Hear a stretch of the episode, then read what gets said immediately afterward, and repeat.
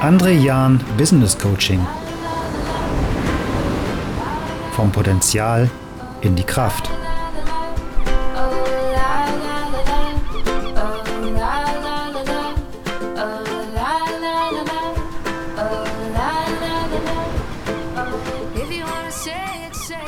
Liebe Zuhörerinnen und liebe Zuhörer, herzlich willkommen zum zweiten Teil dieser Episode von Waves, in der ich mit Dr. Jörg Peter Schröder über das Thema Burnout sprechen werde. Zu Beginn unseres heutigen Strandspazierganges, im ersten Teil dieser Episode, haben wir uns dem Thema Wellen der Veränderung gewidmet und hier bereits einige Punkte angesprochen im Hinblick darauf, was in unserer Arbeitswelt gegenwärtig beobachtbar ist und welche Auswirkungen damit auf uns, unsere Arbeit und unser Leben einhergehen. Eben haben Jörg und ich eine kurze Pause gemacht. In einer kleinen Bar hier direkt am Strand. Und bei einem leckeren Kaffee einen Moment auf das silbern glitzernde Meer mit diesen tollen Wellen geschaut. Und bei schon etwas tiefer stehender Sonne ein paar Minuten einfach mal den Moment genossen. Und schon geht's weiter. Wie schön, dass Sie uns heute begleiten.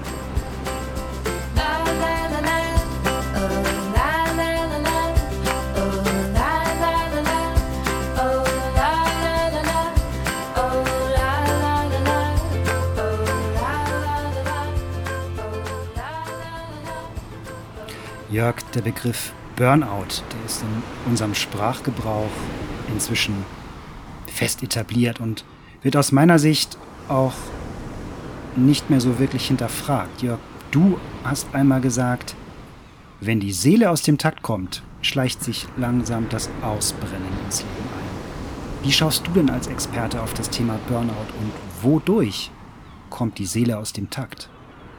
Ja, ich glaube schon richtig, was du äh, gesagt hast dass ähm, das sehr häufig benutzt wird als Wort, aber eigentlich in seiner Bedeutung vielleicht auch aufgeweicht äh, wurde. Und äh, für mich ist immer der Punkt, wenn die Ziele im Außen nicht mehr kongruent sind zu den eigenen Wertvorstellungen, dann kommt es zu einer Hindernisdimension. Das kostet extrem viel Zeit und Geld im Sinne von eigenen Ressourcen, und wenn wir gegen uns selbst anstrampeln, dann ist die Erschöpfungsdepression nicht mehr weit.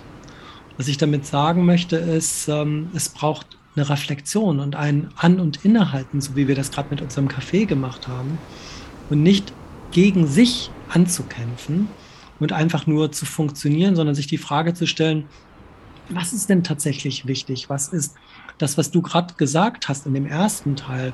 Was ist mein Warum oder wozu tue ich das Ganze?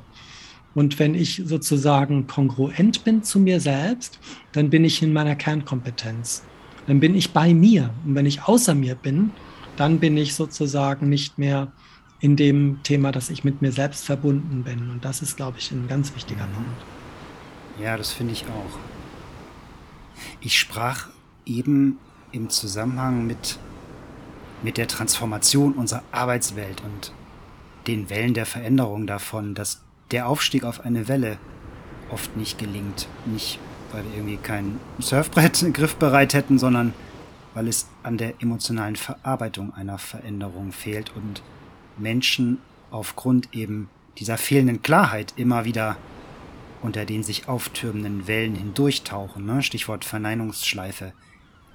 Das kostet auf Dauer ja sehr viel Kraft. Und das hat ja auch ein bisschen damit zu tun, dass Menschen nicht wirklich in, mit sich selber in Verbindung sind. Denn dann hätten sie ja wahrscheinlich diese Klarheit. Wie relevant ist dieser Aspekt aus deiner Sicht, wenn wir über Burnout sprechen? Dieses unter der Welle hindurchtauchen. Ich halte das für sehr, sehr wichtig, ähm, was du ansprichst, André, weil dieses Untertauchen ja sozusagen eine reaktive Dimension ist. Und eigentlich müsste man auftauchen, um wieder Klarheit zu bekommen. Was ist die Leuchtturmfunktion? Also was ist mein innerer Kompass oder was ist mein inneres Calling? Und viele schauen einfach nicht hin, weil die sind in diesem pflichtbewussten Funktioniermodus drin. Oder sie haben vielleicht auch Angst hinzuschauen, weil das nicht mehr in Verbindung gebracht werden kann mit diesen Konditionierungen, wie wir aufgewachsen sind weil wir vielleicht denken, dass die anderen denken, dass die die und die Erwartungen haben. Aber eigentlich ist doch die Frage, ist das für mich kongruent? Ist das für mich wichtig? Weil ich bin ja nicht alle. Weil wenn wir das tun, was alle tun, kriegen wir das, was alle haben und nichts. Aber wenn jeder sein Potenzial lebt, auch in der Reflexion oder des Bewusstseins, was mich wirklich, wirklich ausmacht, dann habe ich eine andere Ebene, sozusagen mich ausdrücken zu können und komme damit auch auf eine andere Frequenz oder eine andere Welle. Ja, genau. Und der Punkt ist, glaube ich, mit dem Thema Angst, dass es viel leichter ist, immer anderen die Schuld zu geben. Ja, total. Für das eigene Unglück, die eigene Unzufriedenheit oder die Gesundheit oder den schlechten Job, worüber wir gerade am Meckern sind. Und ich glaube, dann wieder zurückzugehen, sich zu orientieren, sich die Frage zu stellen, wofür stehe ich eigentlich selbst? Absolut. Und jede Entscheidung, die ich fälle, du hast vorhin gesagt, wir zahlen immer einen Preis, kostet einen Preis. Die Frage ist nur, haben wir das Preisschild gesehen? Ja. In welcher Währung ist das? In Gesundheit, in Beziehung, in Glück oder was auch immer das ist oder auch nur in Euro. Aber dann die Frage zu stellen, okay, wenn ich mich bewusst entschieden habe, dann bin ich auch bereit, den Preis zu zahlen, aber ich gehe mir selbst nicht fremd. Ja, das macht gerade total Resonanz, auch Gesundheit als Preis zu sehen. Finde ich total wichtig. Nun ist unsere Welt, so wie wir sie beschreiben, mit all ihren Veränderungen, mit den, mit den Dingen, die, die um uns herum ähm, gerade passieren, möglicherweise ja auch sehr geeignet dazu, dass, dass man den Kontakt zu sich selber verliert, dass man diese Klarheit ähm, verliert, die es braucht, um auch in die Selbstverantwortung, so wie du es beschreibst, hineingehen zu können. Ne? Wie bewertest du denn die aktuellen Veränderungen unserer Arbeitswelt und wie schätzt du das ein? Was, was, was, macht diese, was machen diese Veränderungen mit uns? Also ich glaube, ein wichtiger Aspekt ist, wenn Leute immer mehr im Homeoffice sind, dann ist diese Trennung zwischen Arbeit und Privaten ja relativ schwierig. Und ähm, je mehr die Leute vor lauter Funktionieren in diese Selbstausbeutung gehen, desto höher ist die Gefahr, dass sie sich im Burnout verschleißen. Und deshalb ist das, wie du vorhin gesagt hast, so schön, wir machen ein Päuschen. Wir trinken einen Kaffee. Und äh, wenn man in, in Frankreich auf der Autobahn steht, steht häufig auf diesen Schildern drauf, une pause, ça repose. Also das kann eine kurze Pause sein, indem ich so ein inneres Naherholungsgebiet habe. Einfach eine kleine Pause zu machen und nicht nur in diesem Rahmenbedingungsfeld von Regularien, Bürokratie und Verordnungen eingesperrt zu sein, sondern sich die Frage zu stellen, okay, was kann ich gestalten? Und dann bin ich nicht in einem reaktiven Modus, sondern bin derjenige, der auch sagen kann, nein. Also wir, wir sehen ja, dass immer mehr kürzere Zyklen sind, dass jemand, der eine E-Mail nicht innerhalb von, von drei Stunden beantwortet hat, kriegt schon eine SMS oder eine WhatsApp, ob er die E-Mail nicht gesehen hat weil der vielleicht gerade im Meeting drin ist. Also wir können nicht alles zur gleichen Zeit und Multitasking ist auch neurobiologisch gar nicht möglich. Also müssen wir uns neu justieren. Und dieses Neujustieren funktioniert nicht über Zeitmanagement, sondern eine Bewusstwerdung, sich die Frage zu stellen, was ist wesentlich und was ist wirklich, wirklich wichtig. Ist das etwas, Jörg, was durch das Thema Homeoffice eine besondere Qualität erfährt?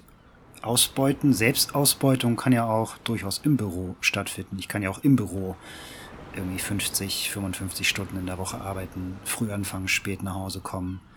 Ist das ein Zeichen unserer Zeit, dass wir jetzt durch das Homeoffice bedingt leichter in die Versuchung geführt werden, uns selber auszubeuten? Ja, ich denke mal, die, die Corona-Zeit hat das natürlich ähm, nach vorne gebracht im Sinne eines positiven Effektes der Digitalisierung. Der Nachteil ist natürlich, du hast gesagt, dass die Leute nicht mehr in Kontakt sind. Und die Frage ist, mit wem? Ja. Und wir denken natürlich, wenn wir so an Thema Führung und Zusammenarbeit denken, dann denken wir an so Themen wie, ja, ich bin nicht mehr mit den anderen im Kontakt. Also normalerweise treffen wir uns in der Kaffeepause oder vor dem Kaffeeautomaten und, und du erzählst mal, Mensch, wie war denn das letztes Wochenende mit der Fahrradtour? Und dann quatschen wir kurz miteinander und dann gehen wir wieder in die Büros. Die Herausforderung ist nur die, dass in dem Homeoffice zwar effizient über bestimmte Dinge gesprochen werden kann, jetzt gerade in einem Teams oder einem Zoom-Call, aber diese Kontaktflächen zwischen den Menschen, also diese wirkliche Beziehungszeit, die ist weggefallen. Ja, das stimmt. Und ich glaube, das ist eine Dimension, da muss man genau hingucken, dass wir in Kontakt bleiben. Ich sage ein Beispiel. Ich war in einem großen Pharmaunternehmen und ich fragte die Führungskraft irgendwie, ja, wie geht's dir denn jetzt gerade so? Und dann sagte der, na ja, gut, er wüsste jetzt gar nicht mehr genau, für wen er eigentlich arbeitet. Also er kann zwar auf sein T-Shirt gucken, ob das, aber ob das nur irgendwie Roche oder ob das Böhringer oder Merz oder Merck oder Pfizer oder sonst wer ist, dass er fühlt gar keine Verbindung mehr. Und ich glaube, dass der wichtigste Punkt ist, die eigene Verbundenheit nicht flöten zu gehen zu lassen, sondern zu sagen, was macht mich aus? Und wenn ich in guter Verbundenheit mit mir bin, dann gelingt eine gute Verbindung im Außen. Ja, ja, absolut. Und das ist immer wechselseitig. Ja. Das heißt, der erste Bezug in der Beziehungsdimension ist zu mir selbst. Bin ich voll und wenn ich dir. gut in Verbindung mit mir bin, dann kann ich mit dir und mit dem Team in guter Verbindung sein. Und ich denke, das ist originäre Führungsarbeit. Ja. Das wäre wär jetzt so eine Frage, die mir auf den Nägeln brennt. Was, was, was heißt das denn jetzt konkret für Führung und was heißt das für Zusammenarbeit in Teams? Ich glaube, das ist eine ganz, ganz wichtige äh, Dimension, dass es eben nicht darum geht, noch weiter hocheffizient in kürzerer Zeit noch mehr zu machen, sondern dass sich die Führungskräfte Zeit nehmen müssen, tatsächlich hinzuhören. Und Mhm. dieses Hinhören meine ich nicht auf der Faktenebene, sondern tatsächlich auch in empathischer Resonanz mitzubekommen, was ist denn gerade das, was den besorgt oder wovor der Angst hat. Also ich habe das neulich in einem Unternehmen gehabt, da, da ist der Geschäftsführer gefragt worden, ja, können wir denn überhaupt uns noch eine Wohnung kaufen oder ein Haus oder lohnt es sich noch Kinder in die Welt zu setzen in dieser fürchterlichen Zeit? Und das kann natürlich kein Vorgesetzter ähm, beantworten. Aber was der Vorgesetzte machen kann, er kann eine Richtung zeigen. Zu sagen, egal wie schwierig die Situation auch werden wird, wir sind resilient. Wir haben es gelernt, in den letzten Jahren mit schwierigen Situationen umzugehen. Und gemeinsam werden wir das wuppen. Und das bedeutet erstmal einerseits die Eigenverantwortung zu stärken, eine gemeinsame Lebendigkeit zu erzeugen und auch diese Dynamik sich entfalten lassen zu können. Und zwar mit einem Zutrauen und nicht mit Angst und Panik und Sorge, wie es gerade in den Medien verbreitet wird. Mhm. Wie erlebst du das, André? Ja, ich hänge gerade an dem, an dem Wort empathische Resonanz. Das finde ich, ähm, spricht mich gerade total an. Ich, ich erlebe das, ähm, ich erlebe das eigentlich sehr ähnlich. Also in, in, in meiner Praxis habe ich auch das Gefühl, dass die Führungskräfte mehr denn je getrieben sind und dass für die Dinge, die ja gerade jetzt, gerade jetzt so wichtig wären, ähm, eigentlich überhaupt gar keine Zeit mehr bleibt. Also erst neulich, das fand ich ganz gut, habe ich gelesen, die Veränderungsgeschwindigkeit verdoppelt sich, was zu einer Halbierung der Reaktionszeit führt. Das fand ich ganz gut, das konnte ich gut, gut nehmen, weil ich auch das Gefühl habe, dass, dass dieses Rad sich so unglaublich schnell dreht und für vieles einfach nun schlicht keine Zeit mehr bleibt. Nun lässt sich Zeit nicht vermehren. Ne? Das ist also zwangsläufig verbunden mit, mit der Frage nach, nach Priorisierung. Wofür investiere ich denn das knappe Gut Zeit? Absolut. Und meine Beobachtung ist, Jörg, dass immer weniger in die Beziehungsqualität investiert wird. Das ist absurd. Wir sind als Menschen, wir sind ja, wir sind Beziehungswesen. Ne? Und das, was da gerade passiert, das ist in meiner Wahrnehmung was eher Unnatürliches, weil eben dieses, deswegen dieses Wort, empathische Resonanz, wir sind gar nicht mehr in der, in der Lage, das aufzubauen. Also eigentlich passiert da gerade etwas, na, man kann fast sagen, gegen unsere Natur. Die Zeit, die Zeit wird investiert für, für Dinge, ähm, um das Rad am Laufen zu halten. Run the system. Das Rad muss sich, muss sich immer weiter drehen. Es geht um die, um die Hard Facts. Es geht um Best Practice. Und da der Aufwand dafür immer größer wird, wird versucht, noch effizienter zu werden. Im Ergebnis wird immer schneller gerudert, anstatt die Segel zu setzen. Absolut. Führungskräfte lauf, laufen aus meiner Sicht Gefahr, genau dadurch die Verbindung zu sich und zu ihren Teammitgliedern zu verlieren. Weil sie weder mit sich noch mit den anderen wirklich in Kontakt sind. Das ist genau das, was du sagst. Und das gilt auch für die, für die Teammitglieder untereinander. Die Verbindungen leiden. Und Ich gehe davon aus, dass dies zwangsläufig auch zu Performance-Einbußen führen, führen wird. Auf individueller Ebene der Person, also im Hinblick auf die Leistungsfähigkeit des Einzelnen, aber auch auf Ebene von Teams. Leistungsstarke Teams brauchen aus meiner Sicht genau diese Verbindung und brauchen genau diese empathische Resonanz, wie du das, wie du das beschrieben hast. Und wenn die fehlt, dann halte ich das für sehr wahrscheinlich, dass Konflikte zunehmen werden, also innere Konflikte, Stichwort unter der Welle hindurchtauchen, Verneinungsschleifen, aber auch Konflikte in Beziehungen zu anderen im Team oder in der teamübergreifenden Zusammenarbeit. Und zweiter Punkt, ich halte es auch für sehr wahrscheinlich, dass die Wertschätzung leidet. Ich glaube, dass, wie soll ich das sagen, wer, wer, wer nicht gut in Kontakt zu sich selber ist, der, der wird sich selber wenig wertschätzen können. Und wer nicht gut in Kontakt ist zu anderen, dem gelingt das auch nicht. Und möglicherweise, Jörg, sind, sind die Folgen dann Erschöpfung und auch psychische Belastung bis hin zum Burnout. Absolut, absolut. Ich glaube, du hast das sehr, sehr, sehr schön jetzt äh, beschrieben, gerade mit diesen beiden Dimensionen von Verbindung zu sich und in Kontakt sein mit den anderen.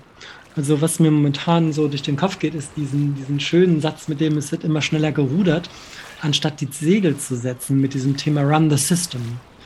Und ähm, wenn die Unternehmen sozusagen mit noch einem höheren Druck weiter dasselbe machen, bin ich sicher, dass sie scheitern werden. Also ich sage mal, mhm. sag mal ein Beispiel. Ein mittelständisches Unternehmen stellt irgendwas her und die haben mit 400 Mitarbeitern vielleicht jetzt irgendwie einen Umsatz von 500 Millionen. Jetzt sagt der Geschäftsführer, ja, wie schaffen wir dann von 500 Millionen 700 Millionen? Da habe ich gesagt, das ist doch ganz einfach. Da müssen Sie halt nicht nur halbtags äh, irgendwie äh, 10 Stunden arbeiten, sondern Sie erhöhen einfach auf 12 bis 18 Stunden pro Tag. Und ähm, die, das muss alles viel effizienter werden. Und da kommen wir mit einer unglaublichen Anstrengung von 500 bis auf 700 Millionen. Und dann merkt er natürlich, dass das ein Witz gewesen ist, was ich gesagt habe. Und habe ich gesagt, genau das ist der Unterschied zwischen schneller Rudern und die Segel zu setzen. Und die andere Frage wäre, und das wäre die andere Frequenz oder eine andere Welle. Wie wäre es, wenn wir uns auf das fokussieren, was wirklich, wirklich wichtig ist? Wie wäre es, wenn wir Unnötiges einfach weglassen würden? Also statt die To-Do-Liste auszuweiten, tatsächlich zu sagen, was wäre die Not-To-Do-Liste? Was machen wir morgen als erstes nicht? Zum Beispiel irgendeine Blaming-Kultur zu sagen, das hast du falsch gemacht oder der Fehler liegt bei denen. Also kein Fingerpointing, sondern zu sagen, wie können wir gemeinsam miteinander wachsen? Ja, genau. Und dieses genau. Wir-Gefühl ist ein unglaublicher Trigger für Team Spirit. Und wenn der Team Spirit nicht unter diesem ächzenden Joch der Anstrengung ist, sondern in einer Leichtigkeit ist, dann kommen wir locker von 500 Millionen auf 800 Millionen oder auf eine Milliarde. Aber es geht gar nicht um die Quantität, sondern es geht um die Art und Weise, wie wir miteinander sind. Ja, und genau. Konflikte, die sind doch immer nur ein Zeichen dafür, dass das Miteinander nicht funktioniert. Oder wie ich sagen würde, es ist zu Verletzungen gekommen. Und dann müssen wir präventiv dafür Sorge tragen, wie wir es schaffen, dass das Miteinander eben verletzungsfrei ist. Und zum Thema Wertschätzung, also ich weiß nicht, in wie vielen Hunderten von Workshops über dieses Wort diskutiert wird. Und ich glaube, der erste Aspekt, Entschuldigung, André, ist der Punkt, wie ist denn die Wertschätzung mir selbst gegenüber? Ja, total. Und das ist das. Wir lernen in den Seminaren Wertschätzung gegenüber anderen. Aber was ja. wir niemals gelernt haben, ist eine selbstempathische Wertschätzung. Wie gehe ich denn mit mir um? Und deshalb halte ich in der Reflexion bei den Führungskräften diesen Punkt für so wichtig, an und innezuhalten und einfach sich selbst auch mal auf die Schulter zu klopfen für unsere Einmaligkeit. Also ich empfehle immer eine Dankbarkeitsliste zu schreiben. Wofür bist du in deinem Leben dankbar? Und nicht immer nur weiter, weiter, weiter. Und wenn ich dann in guter Verbindung bin, fühle ich mich nicht mehr überwältigt und muss auch nicht mehr untertauchen, sondern stehe zu dem, wie ich eigentlich bin.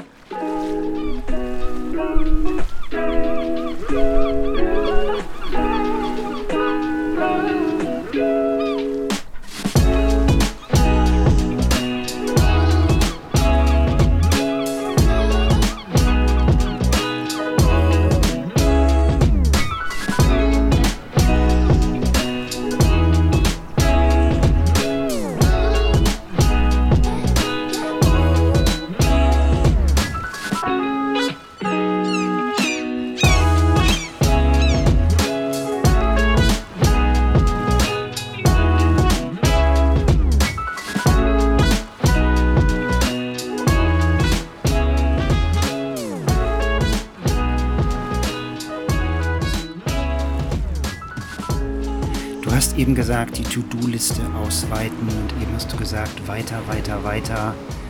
Ähm, Jörg, im, im Zusammenhang mit Führung fällt aktuell immer wieder der Begriff der Ambidextrie als Anforderung an Führung. Ambidextrie, Jörg, du bist Mediziner, ähm, kommt ja ursprünglich aus dem Medizinischen und meint, dass eine Person beide Hände völlig gleichwertig einsetzen kann. Und im Hinblick auf Führung ist mit Ambidextrie gemeint die gleichzeitige Kombination von, von zwei Dingen. Der effizienten Steuerung und Optimierung des, des Kerngeschäfts. Das ist das, was ich eben meinte mit Run the System, Best Practice, was ja in der Regel eher durch, wie soll ich sagen, durch, durch klassisches Management gelingt, top-down gesteuert und auf der anderen Seite Innovation. Das ist die, das ist die Seite von, von, von Next Practice, vielleicht im Gegensatz zu Best Practice, Next Practice, was wiederum eng einhergeht mit dem Etablieren von, von neuen Arbeitsformen, agil und selbstorganisiert. Das sind ja zum Teil sehr unterschiedliche Rollenanforderungen an Führung. Und ich frage mich jetzt gerade, Jörg, ob das, ob das überhaupt so leistbar ist. Ist Ambidextrie vielleicht so etwas wie ein Burnout-Beschleuniger für Führungskräfte? Das ist eine super These. Also ich würde immer sagen, das kommt natürlich irgendwie auf den Blickwinkel an. Die erste Frage ist, nochmal die Erwartung zu reflektieren. Ich bleibe bei deinem Beispiel mit dem Thema mit der Ambidextrie, dass die andere Hand das so gut tun muss wie die andere. Also die erste Frage ist, muss ich denn mit beiden Händen beides gleich gut machen können? Oder machen müssen? Wieso eigentlich? Also ich meine, ich habe Leute kennengelernt, also ich habe mal eine, eine Bundesliga-Tischtennisspielerin gesehen, die tatsächlich mit der linken Hand genauso gut spielen konnte wie mit, mit der anderen. Und wenn die einen, einen, Linkshänder hatte, dann hat die einfach den Schläger gewechselt in die andere Hand und äh, konnte den sozusagen auf die Rückhand äh, spielen. Das war natürlich, das war hochprofessionell. Aber können wir das im Geschäftsleben tatsächlich erwarten? Und ich würde die Perspektive ja immer drehen und würde sagen, ja, hm, das Alte mache ich mit links und das Neue, das mache ich jetzt mit rechts. Und das ist aber ein Paradigmenwechsel, weil du hast eben so schön gesagt, run the system würde ich sagen, das stimmt. Also auf der einen Seite sollen unsere Führungskräfte das operative Geschäft weiter stemmen, in derselben Geschwindigkeit, mit derselben Last. Und zusätzlich, und zusätzlich sollen sie das Neue machen.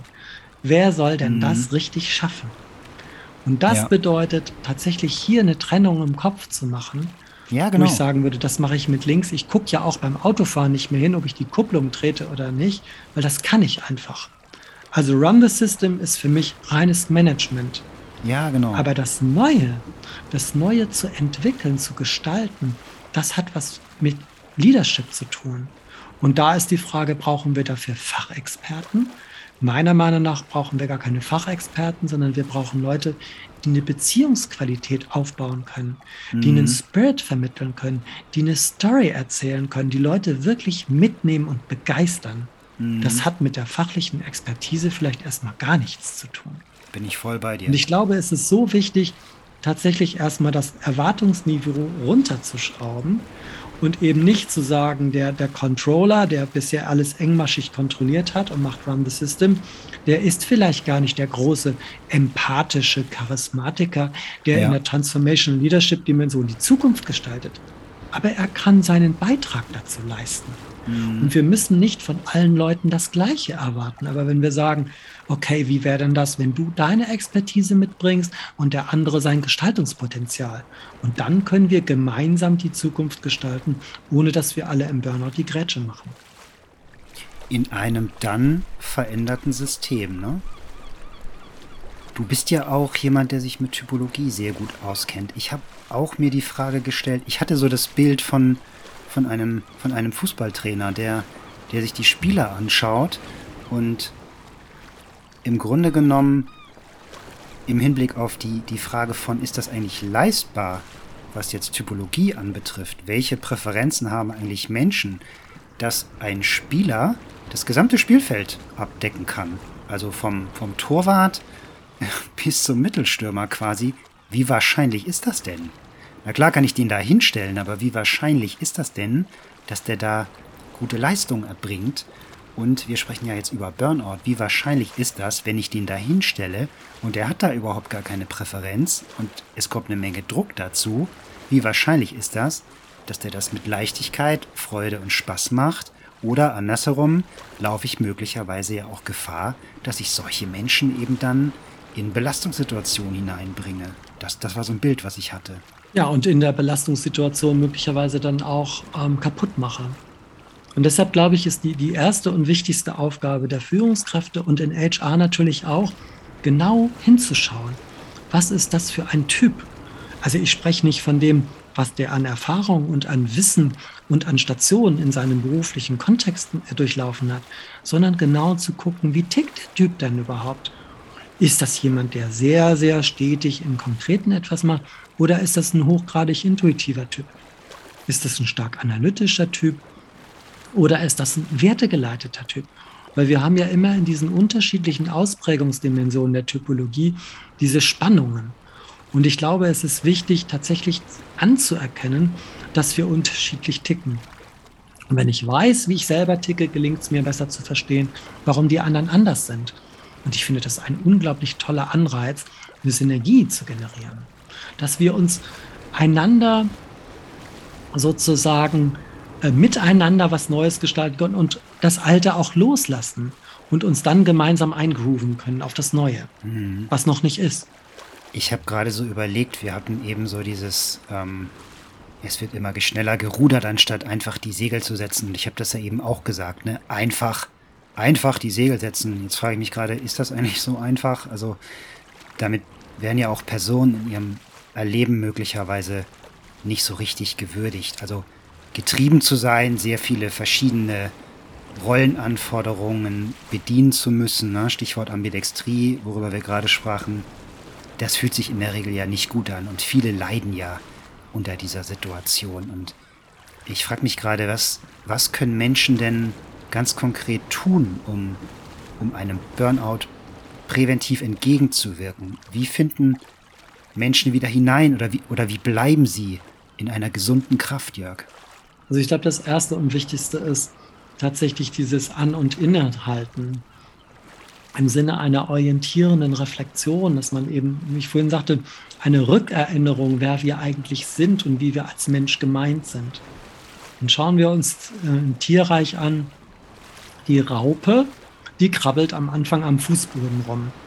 Und jetzt könnte man mit der Raupe, Entschuldigung, mal so ein Mitarbeiterjahresgespräch machen und dann sagt man, ja, ja gut, du bist ja ja gut hier am, am Laufen, aber was anderes kommt für dich nicht in Frage. Aber was macht die Raupe? Die verpuppt sich. Und sie nimmt sich Zeit und hält an und inne.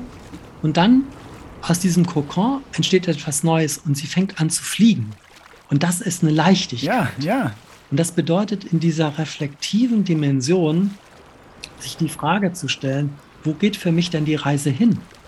Also wenn ich vielleicht einige Jahre jetzt gut in diesem Unternehmen performt hat, könnte ich so weitermachen. Aber vielleicht ist für mich noch was ganz anderes drin. Ja, Und absolut. Diese Zeit, wo will ich hin?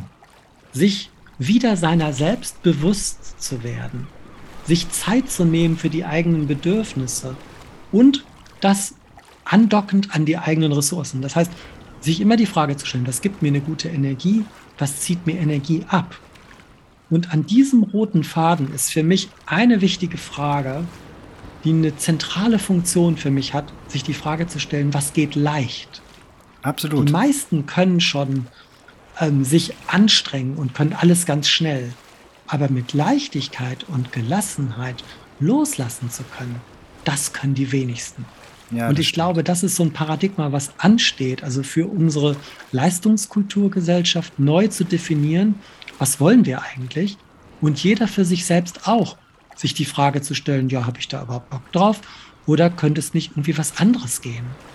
Ja. Also im eigenen Leben oder in der eigenen Beziehung, in der eigenen Familie, wie in unserer Gesellschaft und auch in den Firmen, in denen wir arbeiten.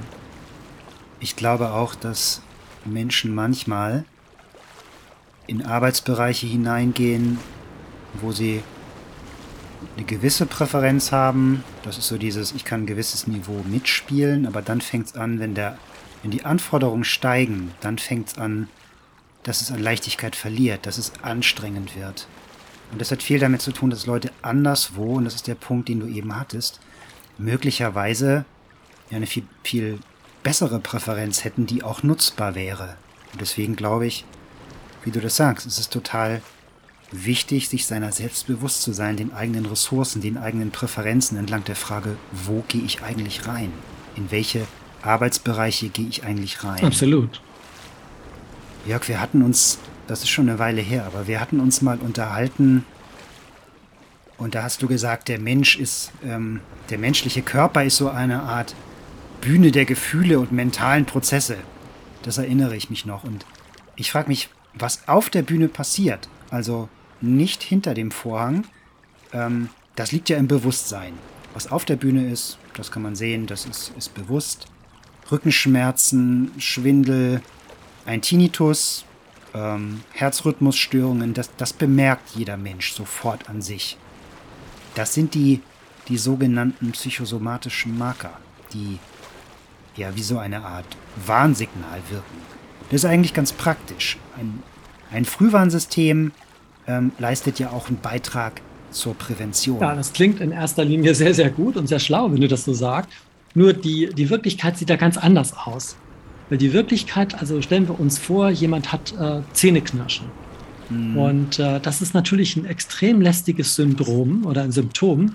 Und was macht derjenige? Der geht zum Zahnarzt und lässt sich sozusagen eine Aufbissschiene geben oder die Okklusalflächen wieder glatt schleifen, damit der Biss wieder stimmt. Und der hat das, was du gerade gesagt hast, ja gar nicht gemacht.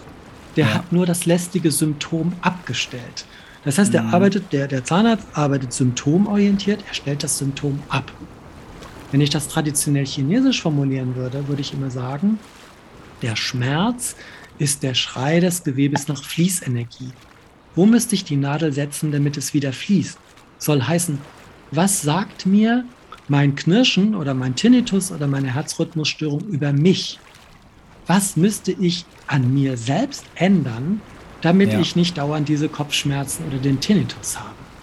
Und deshalb halte ich diese psychosomatischen Marker für so extrem wichtig, wenn wir das nicht sehen im Sinne der Symptombekämpfung, sondern was schenkt mir dieses Symptom oder was ist die Absicht des Symptoms? Also bleiben wir beim Thema Tinnitus. Die Leute haben vielleicht zu viel um die Ohren. Deshalb wird denen schwindelig. Oder sie können den Chef einfach nicht mehr hören. Dann wird das Piepen einfach nur lauter von dem Tinnitus. Oder mhm. was ist das Unerhörte? Und wenn wir dieses, dem wieder ein Gehör schenken, anstatt nur brav zu funktionieren, mal dem kleinen inneren Kind kurz Gehör zu schenken, was würde das denn jetzt gerade mal machen? Nicht schon wieder diesen verbissenen Ernst, sondern das hat so einen Schalk im Nacken, das wird jetzt mal so einen Klingelstreich oder sowas machen. Und das fände ich super interessant, tatsächlich anders zu schauen. Und dann ist das sehe ich genau wie du ein tolles Frühwarnsystem und einen Beitrag für die Prävention. Das ist ganz, ganz anschaulich, wie du das beschreibst. Das sind ganz tolle Bilder, die hier gerade in mir entstehen. Ne? Der, der, der Chef, den ich nicht mehr hören kann und ähm, deswegen wird das Piepen, wird das Piepen so laut in meinem Ohr. Ähm, nun gibt es ja, wie soll ich das sagen, auf der Bühne, also, also im Bewussten oder im Bewusstsein die Möglichkeit, auch bewusste Entscheidungen zu treffen. Ne? Also den, den Tinnitus, ähm, den bemerke ich und dann, dann kann ich auch bewusst darauf reagieren und kann auch bewusst entscheiden, wie ich damit umgehe. Nicht auf der Bühne, sondern jetzt sozusagen hinter dem Vorhang, also im, im, im Unbewussten. Da treffen wir ja auch Entscheidungen, unbewusste Entscheidungen, und zwar sehr, sehr, sehr viele. Wir beziehen uns ja permanent ähm, auf das, was wir erleben. Einfach so. Ne? Ganz, ganz unbewusst und ganz ganz unwillkürlich. Und ich mache die Erfahrung, dass, dass Menschen sich auf, auf ein und dasselbe Ereignis völlig unterschiedlich beziehen. Was die eine Person total aus der Bahn wirft, das stellt für die andere Person erst einmal überhaupt kein Problem dar. Was die eine Person krank macht, berührt die andere nur relativ wenig. Das liegt möglicherweise ja daran, dass wir die Welt durch die durch die Brille unserer, ja, unserer Glaubenssätze, unserer Wertevorstellungen, durch die Brille dessen, was uns ausmacht, ähm, betrachten. Und, und diese Brille bestimmt, was wir, was wir scharf sehen und was verschwommen bleibt. Sie entscheidet über unseren Fokus und darüber, wohin wir unsere Aufmerksamkeit richten. Das geschieht völlig unterbewusst und extrem schnell. Eine, ja, eine Brille mit unterbewusstem Superautofokus sozusagen. Und dort, worauf der Fokus ausgerichtet ist, da fließt die Energie. Positive, aber halt auch eben negative. Kann ich also sagen, Jörg, dass Burnout die Folge von unbewussten Entscheidungsprozessen ist? Also eine Folge davon, dass ein Mensch sich ungünstig auf etwas bezieht und wenn ja, was, ja, was, braucht es, damit ein Mensch wieder in eine bewusste Steuerung kommen kann und, naja, sozusagen diesen inneren Superautofokus ähm, bewusst deaktivieren kann? Ja, das ist eine sehr komplexe Frage, die du jetzt äh, gestellt hast, André. Also, ähm, ich sag mal, jein. Also, selbstverständlich ähm, sind diese Folgen von diesen unbewussten Entscheidungsprozessen ein Beitrag dafür, dass wir in einen Burnout kommen oder eben gesund bleiben. Ich lese gerade ein tolles Buch von dem David Robson, um, ähm, The Expectation Effect, How Your Mindset Can Transform Your Life. Und er bezieht genau das, was du gerade gesagt hast, äh, ein, weil er sagt, ganz viele Dinge sind placebo getriggert. Soll heißen, wenn ich eine positive Vorstellung von etwas habe, dann booster ich sozusagen im wahrsten Sinne des Wortes mein Immunsystem und ich werde vielleicht nicht krank. Und andere Leute, die vor lauter Angst denken, oh, ich könnte ja entlassen werden und so und so und machen sich selbst klein, machen den Selbstwert kaputt und haben auch keine Handlungsdimension mehr. Und ich glaube, das ist ein, ein sehr guter Punkt, tatsächlich mal dieses von außen getriggerte und von uns internalisierte Navigationssystem einfach abzuschalten. Also nicht nur im Funktionsmodus zu sein, sondern zu sagen, wie wäre es, wenn ich den Fokus anders lenken würde? Und das sage ich immer, es geht eben nicht darum, die Dinge besser zu machen, sondern ganz bewusst anders. Und ich glaube, der zweite Aspekt ist, dass viele viel zu viel nachdenken. Weil dieses Denken ist in unseren alten Mustern immanent. Und wir kommen überhaupt nicht aus den alten Mustern raus. Was aber hilft, ist, wenn wir wieder eine Körperspürerfahrung machen. Das, was wir jetzt gerade machen. Wir gehen am Strand spazieren. Mit den Füßen sind wir im Sand und wir spüren diese Verbindung. Wir hören die Möwen schreien, wir hören das Wasser plätschern, wir gucken auf das tolle Meer. Und sowas wie eine Körperspürerfahrung, eine Trance-Induktion, hypnosystemische Elemente, die helfen enorm, sich sie wieder an sich selbst zu erinnern und zu gucken, was ist das, was ich gerade spüre. Weil ich immer sagen würde, wenn wir mit uns im Einklang sind, dann ergibt sich auch kein Widerstand, gegen sich selbst ankämpfen zu müssen. Und wenn unser Potenzial voll gelebt wird, dann ist es eben auch überhaupt nicht anstrengend. Und das ist irgendwie wie mit den Surfen auf den Wellen. Anstrengen und funktionieren, das können die meisten schon, aber wohin das führt, das wissen wir doch schon. Und ich denke, es darf leichter und vor Dingen viel, viel spielerischer werden. Und wir können uns ausprobieren und ich finde, das macht doch auch unglaublich viel Spaß. Energy flows where attention goes.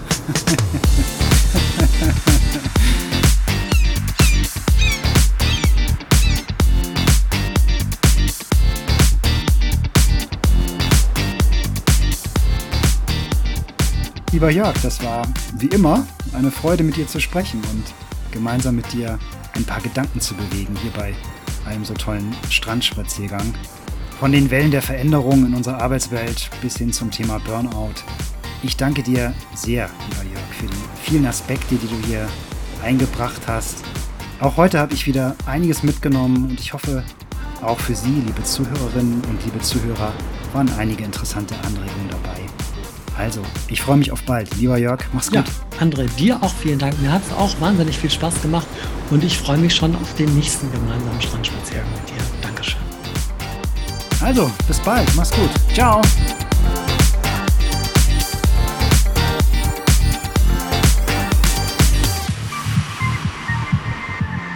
André Jahn Business Coaching. Vom Potenzial in die Kraft.